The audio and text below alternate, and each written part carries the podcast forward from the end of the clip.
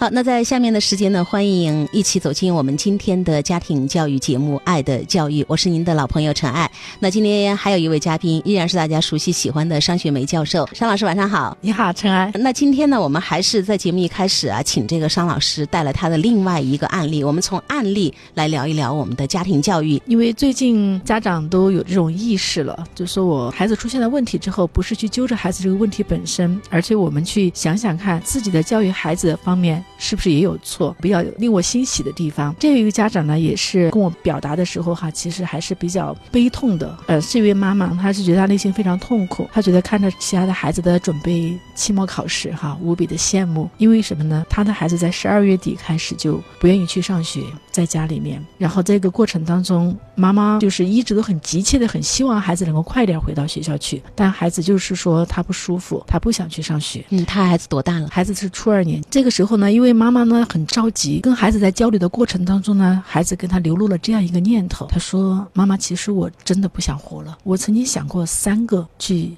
结束自己生命的方法，想的第一个方法是去撞墙，第二个方法呢是割腕，第三个方法呢是从家里那个台阶跳下去。”当他妈妈问他，他说：“你知不知道你这样子说的时候我多么痛心？”这个妈妈可能看到儿子这样一种表述之后，哈，妈妈才确实在正视孩子，不是说单纯的一个厌学，意志力不坚强。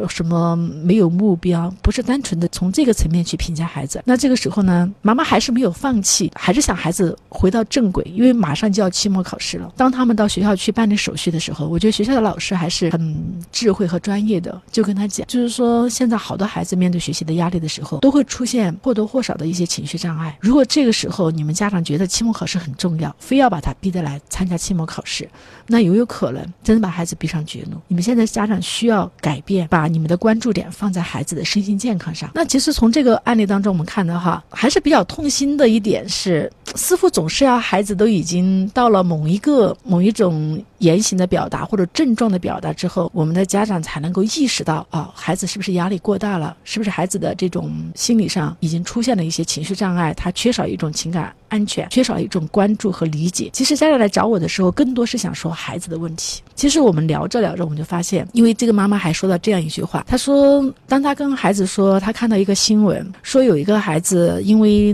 老师帮他收东西，还是同学给他收东西，反正他很不高兴，然后就跳楼了。然后说到这件事情的时候，小妈妈是想引发孩子对这个事情的关注，看看孩子内心是什么样的想法。嗯，这个孩子就跟妈妈说了这样一句话：他其实妈妈对他来讲，那就是一种解脱。嗯，孩子是这样跟妈妈聊的。哎，对他就是一种解脱。然后妈妈就问他。那你是怎么想的呢？他我也想引出了开篇我讲的，就是他想过三种，嗯，要自杀的方法啊。这个时候妈妈真的就觉得要去正视孩子了。孩子就跟他讲，他说：“妈妈，当你跟爸爸两个吵架的时候，我特别想自杀。”哦，就是父母两个爱吵架，就那个时候我都觉得这个世界没有意义了。然后呢，其实我也很想回到学校去，但是我很害怕，我害怕回到学校去，我害怕。学习，我害怕考试，也害怕同学和老师的眼神，就是它是一种对外界的这样一种恐惧。嗯，那我想问一下商老师，后面他们发现孩子有这样的一些个轻生的念头之后，觉得孩子心理出了问题，而且孩子已经厌学，不敢去面对学校，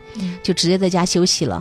那这样的一种情况，他们采取了一些什么措施没有？第一呢，他们也带孩子去看了心理医生，就是通过华西的确诊了这个孩子是中度抑郁加轻微的焦虑症。好，那也去找过心。心理咨询师进行一些辅导，辅导了几次之后呢，好像孩子也不是不是很愿意跟心理老师两个进行沟通，就孩子不太愿意，就在家里自己待着。那妈妈这个时候的想法呢，就是每天跟孩子进行交流和沟通。那在交流沟通的时候，孩子有时候就会伤心啊，伤心的孩子呢，就是一个男孩子哈，我们能够想象，就是默默的流泪。妈妈呢就看到儿子的这个状态，妈妈就非常的生气。妈妈为什么生气呢？因为她觉得男男孩子就不应该是这样子悲悲切切的。流眼泪，呃，还默默的流眼泪。你难过你就哭出来，你想什么你就说出来。就是妈妈有妈妈的一种理想模式，她就这样子去跟孩子进行一种交流。其实就在休学这段时间，妈妈跟孩子之间也也有交流不畅的时候。而且她这样一种情绪的爆发，其实对孩子来讲，孩子就往后缩了，他就更加的就是要封闭自己。那妈妈还是觉得她有这样一个爱心和有这样一个耐心，也要去把孩子挽回嘛。所以跟孩子承诺，妈妈以后再也不骂你了啊，我要好好的听你。你说话，那要好好的去听听你又有什么样的想法，去支持你想做的事情。好，这个时候妈妈就采取的另外一个措施呢，就是呃去跟他的同学的家长沟通，希望能够让他们的那些同学能够跟孩子打电话。那个时候呢，又正好是孩子在准备期末考试，可能每家的孩子都挺忙的。那那些妈妈呢，也就是表达，我们也想关心孩子哈，但可能确实孩子没有那么多时间，呃，来到你家里来跟孩子玩呐，或者说给他打电话呀这些。妈妈的想法就是，呃，找一点儿呃开心的事情跟他说，可能他就把那些不愉快的事情搞忘了。那我就觉得这个确实是妈妈个人的这样一种单方面的一种意念，非常单纯的想法，非常单纯。对，其实你刚才有讲到，就是他们两口子夫妻的关系不是很好，应该是大吵小吵不断，所以孩子说每次爸爸妈妈吵架的时候，他就想去死。这个孩子呢，其实在学校里面算是一个比较好的一个班级，那个等级算是比较好的一个，就什么火箭班、尖子班之类的。对，这个班里面呢，可能孩子就属于中等或者是偏下一点的成绩。那以前曾经孩子成绩还是挺好，可能在这个过程当中，学习压力越来越大，孩子的这种内在的动力又不够。周边的这种环境也不给予他足够的支持，孩子的情感安全也没有完全建立。面对越来越重的负担，孩子的成绩肯定就在下滑。其实，在这样一个过程当中，孩子选择就是说我我去不了上学，他不是单纯的说我害怕这个困难，他是那种情绪障碍已经影响了他一定的社会功能，就是他不愿意见其他的人，我不愿意见到同学。尽管我其实内心里面还有一个潜意识，我还是很想去上学的，但是我就是不愿意做不到当下，我做不到，我不愿意去见到老师，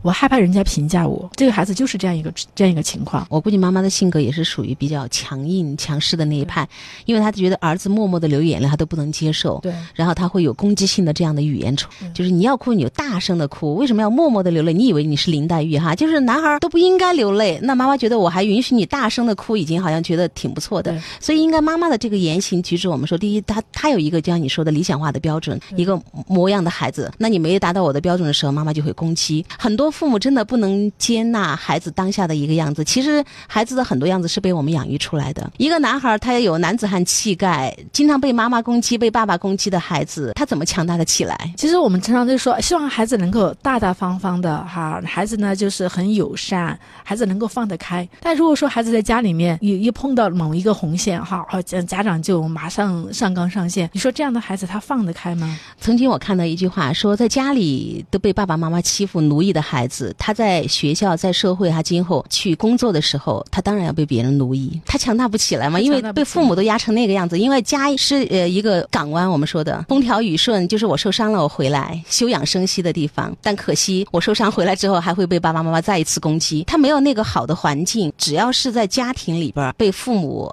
苛待的孩子，那么走上社会，他其实活得特别的委屈。对，其实我们看这个妈妈哈，她固然是非常爱自己的孩子的，但是妈妈呢，在跟孩子进行交流的过程。当中，我们能够时时刻刻感觉得到，就是妈妈那种攻击性，对妈妈那种评判。我跟那个妈妈两个交流的时候，我就问这个妈妈：“你更在意是孩子的某一种方式去做一件事情呢，还是更在意满足孩子想做那件事情？方式你有你的方式，他有他的方式，为什么我们一定要要求孩子必须得按照我们的方式方式来呢？或者我们理想化大家公众认为的那种方式？当下你的孩子最需要的就是现在这种方式，他需要有人能够倾听，有人能够理解他，他需要能够找到。”一个情绪的口子来表达压抑在他内心里的那份压力，而且他想要表达对妈妈、爸爸对自己的那份爱的呼唤。我说你就蹲下来听啊，听就够了，不需要去做评判。而且听着听着，这个妈妈也跟我说了另外一个细节。她说有一次她跟先生之间也发生了一个比较激烈的。家庭冲突，先生呢也是情急之下哈，就说出这样一句话：离婚，离婚可以，你也不要这孩子，我也不要这孩子，就把这个孩子送到孤儿院去。而这个话孩子是听到了，孩子听到这样一番话，他内心将是。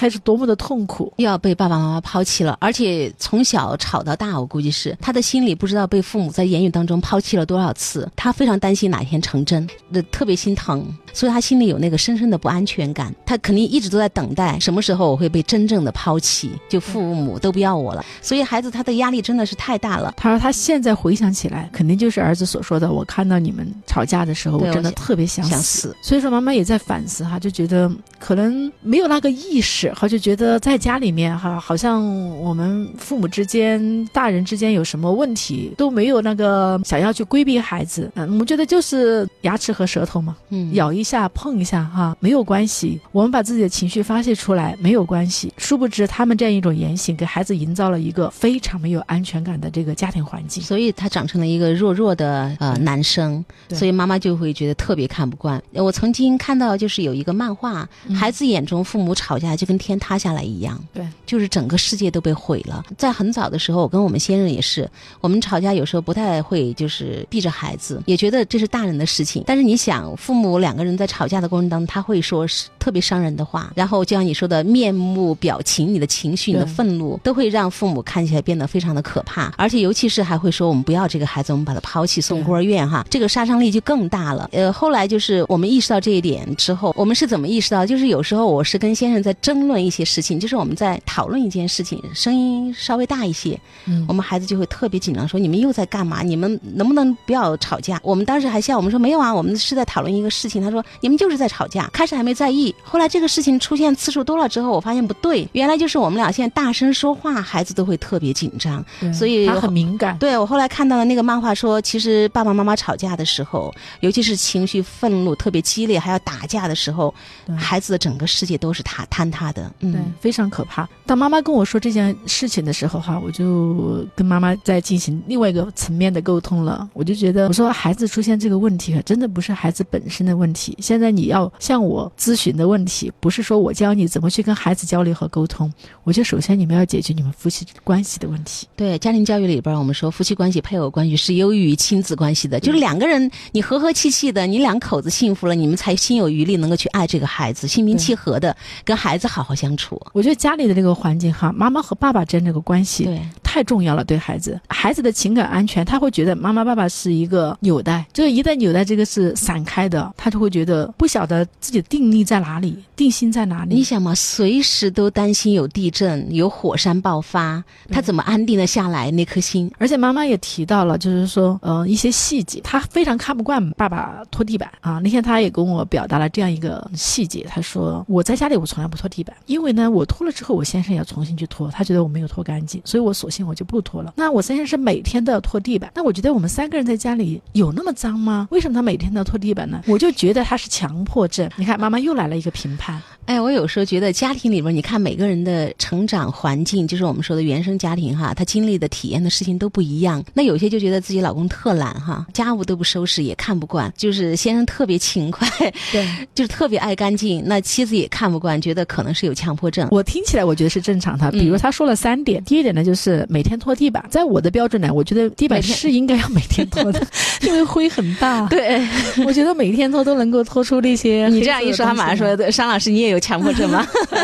他倒没有这样反问我。嗯然后第二个呢，就觉得嗯，他先生非常看不惯他把衣服放在沙发上，所以他先生一定要把衣服放在这个衣柜里面，该叠起，该挂起，就是不能够随意的丢在沙发上。他他曾经跟他先生说过，他如果说你这样子，衣服一定要挂在这个衣柜里面，要是地震来的话，我们拿衣服都来不及。他跟他先生开过这个种玩笑，但先生仍然是坚持他的这样一种他这个例子举的真不好，太特例了哈嗯。那先生就觉得就应该要规规矩矩的、生活习惯不一样，，嗯，这个是要、嗯家里很整洁，嗯然后他就觉得家就应该是很随性的，为什么要那么一丝不苟呢？然后他还说了他先生的第三个毛病，就是他们洗完澡之后，卫生间先生一定要去打扫。对我来说，我求之不得。啊当他说到这三点的时候哈、我就好像他们之间没什么大事儿。对，确确实没有什么大事儿，嗯就是这些生活的细节哈，他就特别看不惯先生这种行为。那我就、呃表达了我的这种想法，我说特别能够理解你哈，你觉得这不是你的标准，这不是你你你的那个模式，你的模式也不是先生的模式。那么我们要解决一个问题，就是我们是接纳还是对抗？是不是求同存异啊？我们如果说是对抗，那么我们一直的抗拒，我不接受你这个事实，不接受你这个模式，那么我们一直都是对抗的。他做的每一件事情都会激怒你。那如果说你接纳你的模式和先生的模式就是不一样的，那我们在一个屋檐下可不可以求同存异呢？可不可以相安无事呢？好，再者的话，我我就讲哈，每个人的标准都有它的合理性哈。比比如说在你的眼里，先生每天拖地板这个事情是很让你抓狂的。我跟我的先生说这个话，他一定会说这样的老公真的是要值得表扬，因为我们家里就是我每天拖地板，嗯。那先生也没有觉得我每天拖地板让他抓狂，因为他他会夸我，你看我们家里好整洁，就是因为你很勤勤劳，嗯。啊，就是因为你很勤快，你很贤惠，那我也觉得很舒服啊。而且因为我很爱整洁，那孩子们在家里也都有这样一个意识，公共区域的。卫生，大家都有这个意识。茶几我们上吃了东西哈、那嗑了瓜子儿，自然就知道啊，我要把它收拾好，因为家里很干净嘛。妈妈想要急于去解决孩子的问题，但是我们在节目当中多次说过，孩子出问题是因为家长生病了，哈，父母之间出现了问题。其实孩子就是来逼迫父母看清我们自己，然后重新有一个出发成长的机会。曾经有一个朋友说，女人一生好像有三次重新就是自我调整成长的机会嘛，重新凤凰涅槃的机会，一个是结婚嘛，婚。出嫁、生孩子、当妈妈哈。在家庭教育当中，孩子出问题，其实就是一个内观自我成长。像刚才你讲的妈妈的这个状态，我们来继续聊，因为你给妈妈的建议，包括给很多家庭的建议，孩子出问题一定是解决我们自己的问题，我们变了，孩子自然就好了，因为是我们养出了一个问题伤痕累累的孩子来的。所以你建议是先让爸爸妈妈你们之间的关系要要足够好，要修复。那你刚才谈到，就是他们俩之间经常的那个争吵，就是各种生活细节。我刚才说没有什么太大的事儿，但是其实反过来说，两个人天天生活在一起，就是油盐酱醋，这是小事儿。就是小事累积起来的。我看不惯你，因为我看到妈妈讲的这些，这些都是很小的事情，但是嗯为什么会引发妈妈这么大的情绪的波动呢？嗯我想应该有两个原因。第一个原因就是妈妈心里也有一个自己的固有的模式，她对爸爸的这个言行、这个方法，她是非常抗拒的，她不接纳。所以每一次当爸爸一出现这个情况的时候，就会把他那个愤怒的点给点燃。就是妈妈有跟你聊到一个细节，她一看到他们就是老公拖地，她就会心绞痛，对她就会嗯心里就很难过，就是绞痛啊，这种难受的不得了。那么我就在想，可不可能还有第二个问题？这个是我没有跟这个妈妈还没来得及聊确认的嗯一个点，就会不会可能就是妈妈在自己的原生家庭当中遇到过类似的这样一种场景，而这种场景给她留下了一些创伤。特别痛苦的记忆，哎嗯，然后呢，就是过去的这种负面的经验和当下的这种场景进行了一个结合，过去那件事情又开始在折磨她了，让他的情绪出现了如此的波动，甚至还引发了一些身体的症状的表现，就是心绞痛啊，心口很痛。其实，在旁人看来，这么勤快的一个老公，是多少这个妻子求之不得的。我也是一个不太仔细的妈妈，相反，我们家先生还会比较就是注意那种收纳啊、整理，我还是比较随意的，所以我们家小朋友其实也是比较随意的。后来有一次我们去到就是一个嗯朋友家做客，那个朋友呢他是一个军人，他的家就你知道吗？就是被子都要叠成那个豆腐块嘛，嗯所以特别的整齐，就是你看不到任何凌乱的东西。我就发现我们家小朋友他去坐那个沙发的时候，他会就是那种认真的坐着，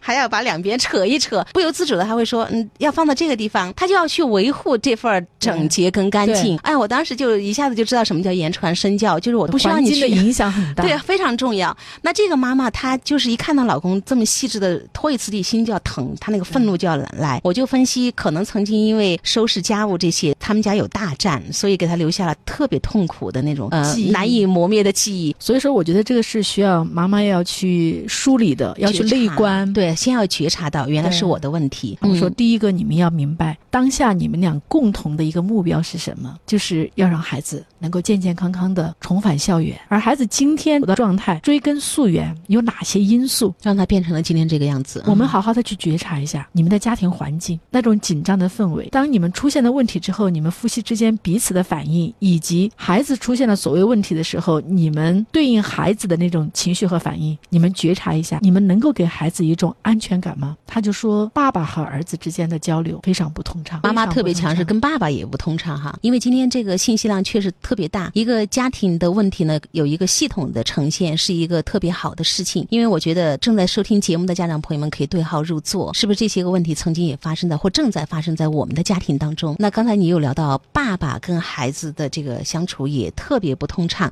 我们刚才聊到妈妈跟孩子就是一个强势掌控的状态，不停的批判评价嘛。那爸爸也是是一个什么样子的情况？妈妈呢，就是是总体来讲哈，妈妈觉得跟儿子之间是可以聊天的，他们有时候可以聊到很晚。说的是有一天跟儿子从十点钟聊到了凌晨一点过，就是还是可以聊的。可以聊，嗯，哎、并不是说跟儿子之间就屏蔽掉了，但是在聊的过程当中，我们能感觉得到妈妈那种强势，爸爸是处于一个相对弱势一点的这样一种角色在。家庭地位里面，哎，啊对，，相对弱势。爸爸呢，也在寻找一个情绪的出口。那么在这个家庭里面，去找哪一个来宣泄自己的情绪呢？找一个更弱的，那就是孩子了。只有孩子一家三口嘛，妻子特别强势，觉得我事事都比老公强。对那么老公在那个压抑的过程当中，不管是大人还是小孩，我们的情绪都需要有一个出口对。你说他会去寻找 他的那个出口，那唯一的落脚点就在那个孩子特别无辜可怜的更弱的孩子身上了。所以就是爸爸对儿子也特别强势，表现出爸爸就。就喜欢就很暴躁，嗯就是喜欢吼孩子。所以在这样一个三角循环当中哈，我们就看着孩子始终是处于一种最弱势、最无辜、最无助的这样一种状态之下。所以我就跟这个妈妈建议哈，你们寻找好你们的目标，然后你们觉察一下你们跟孩子之间相处的模式哪里出问题了。再者就是你们要给一个孩子一个什么样的生长空间？当一个孩子生病了，难道我们只是去治这个孩子的病吗？他的病根追根溯源在哪里？是在这个家庭里面，所以我们要以家庭为单位来帮助这个孩子治病。所谓为家庭为单位，就是我们要把我们的夫妻关系要修复好，把我们的亲子关系要修复好，把我们家庭的这个文化氛围、这种和谐的环境要营造好，这样才可能有利于从根本上让孩子成长起来。那个妈妈她先要改变，因为她是家里我说的制造问题的一个源头。她先要接纳这个先生的行为，就像你们先生对你做的事，他可以说：“哎，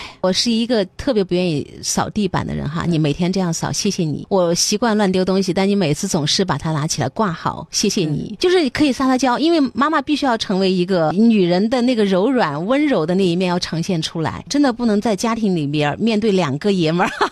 把他们深深的逼成了那个样子。就是呃，温柔的妈妈，脾气好的妈妈是家里的最好的风水。对所以我希望就是有听节目的妈妈们，真的要控制好，我们要习惯管管理好理好自己的这个情绪。妈妈有这样的一个表达，其实爸爸也就放松下来了。太太可能觉得我在工作上、生活上能力都比你强，那觉得先生都比较弱。那先生可能在生活上他就特别细致的去照顾一个家，而不是啥哈，一个大男人天天就折一件衣服去清扫那个厕所呀，拖点地，像什么样子？其实我们要放下我们头脑里边我说的固执的那些个对念头、对观点啊，那些模式哈，对其实害人不浅呐、对那些模式就会让我们觉得，呃，内心里面就有很多的不接纳标准，对不接纳、对抗，家里就成了一个都不能够放松的地方。爸爸也是放松不了嘛，拖个地板也要被骂，然后妈妈也放松不了嘛，因为她觉得在家里面，无论是看着儿子还是看着老公都那么的闹心，儿子也放松不了啊。你看我在家里面，学校也是很紧张的，回到家里我看到这样一个场景，所以孩子无处可逃，最后呢不堪压力，初二的时候呢，终于出问题了。现在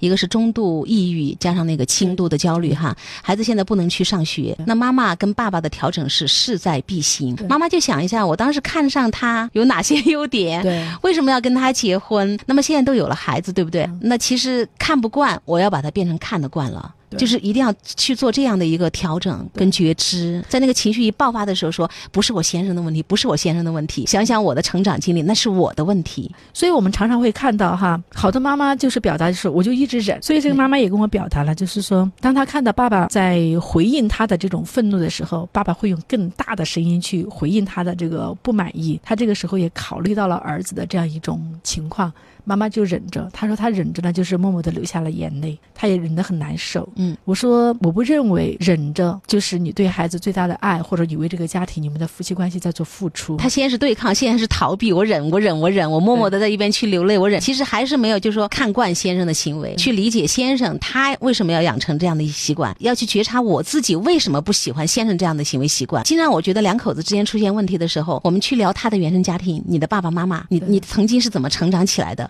哎，原来如此，哦，我理解你了，我愿意接纳你现在的状态了。同时，我去反思我自己，一看拖地，我的心会绞痛，那妈妈也会去觉知。所以一看到先生拖地，心一开始疼，就要自我暗示，我在跟过去那个痛苦的记忆在做链接，他在控制我，他想点燃我。那么这个时候你一觉知的话，可能那个东西它才会慢慢的消失。接纳、嗯，表达和疏解。我特别希望他们两口子现在如果在听节目的话，他们今天晚上可能就会好好谈一谈各自的原生家庭，我为什么长成今天这个样子。所以妈妈通过这样一种交流之后哈，他也慢慢的觉得，哎，确实，我为什么一定要用我的这样一种方式和模式去要求对方呢？我要简单一点。不让那个自动化的模式去反应，因为我跟他讲了自动化模式就是，只要这个形式这样一个状态是先生一开始拖地啊，你马上就反应出来，对，那个就反应出来了。这个就叫自动化模式，自动化反应哈。我说，当你有这种反应，一定要学会去管理它，要喊它暂停。你可以用转移啊，或者说跟先生去表达，我看你拖地的时候，我心里有点难受，有点难受哈。我现在暂时出去走一下，等你拖完了我再回来，让先生能够感受得到你的想法、你的状态，而不是你在真正的在跟。他生气的，而且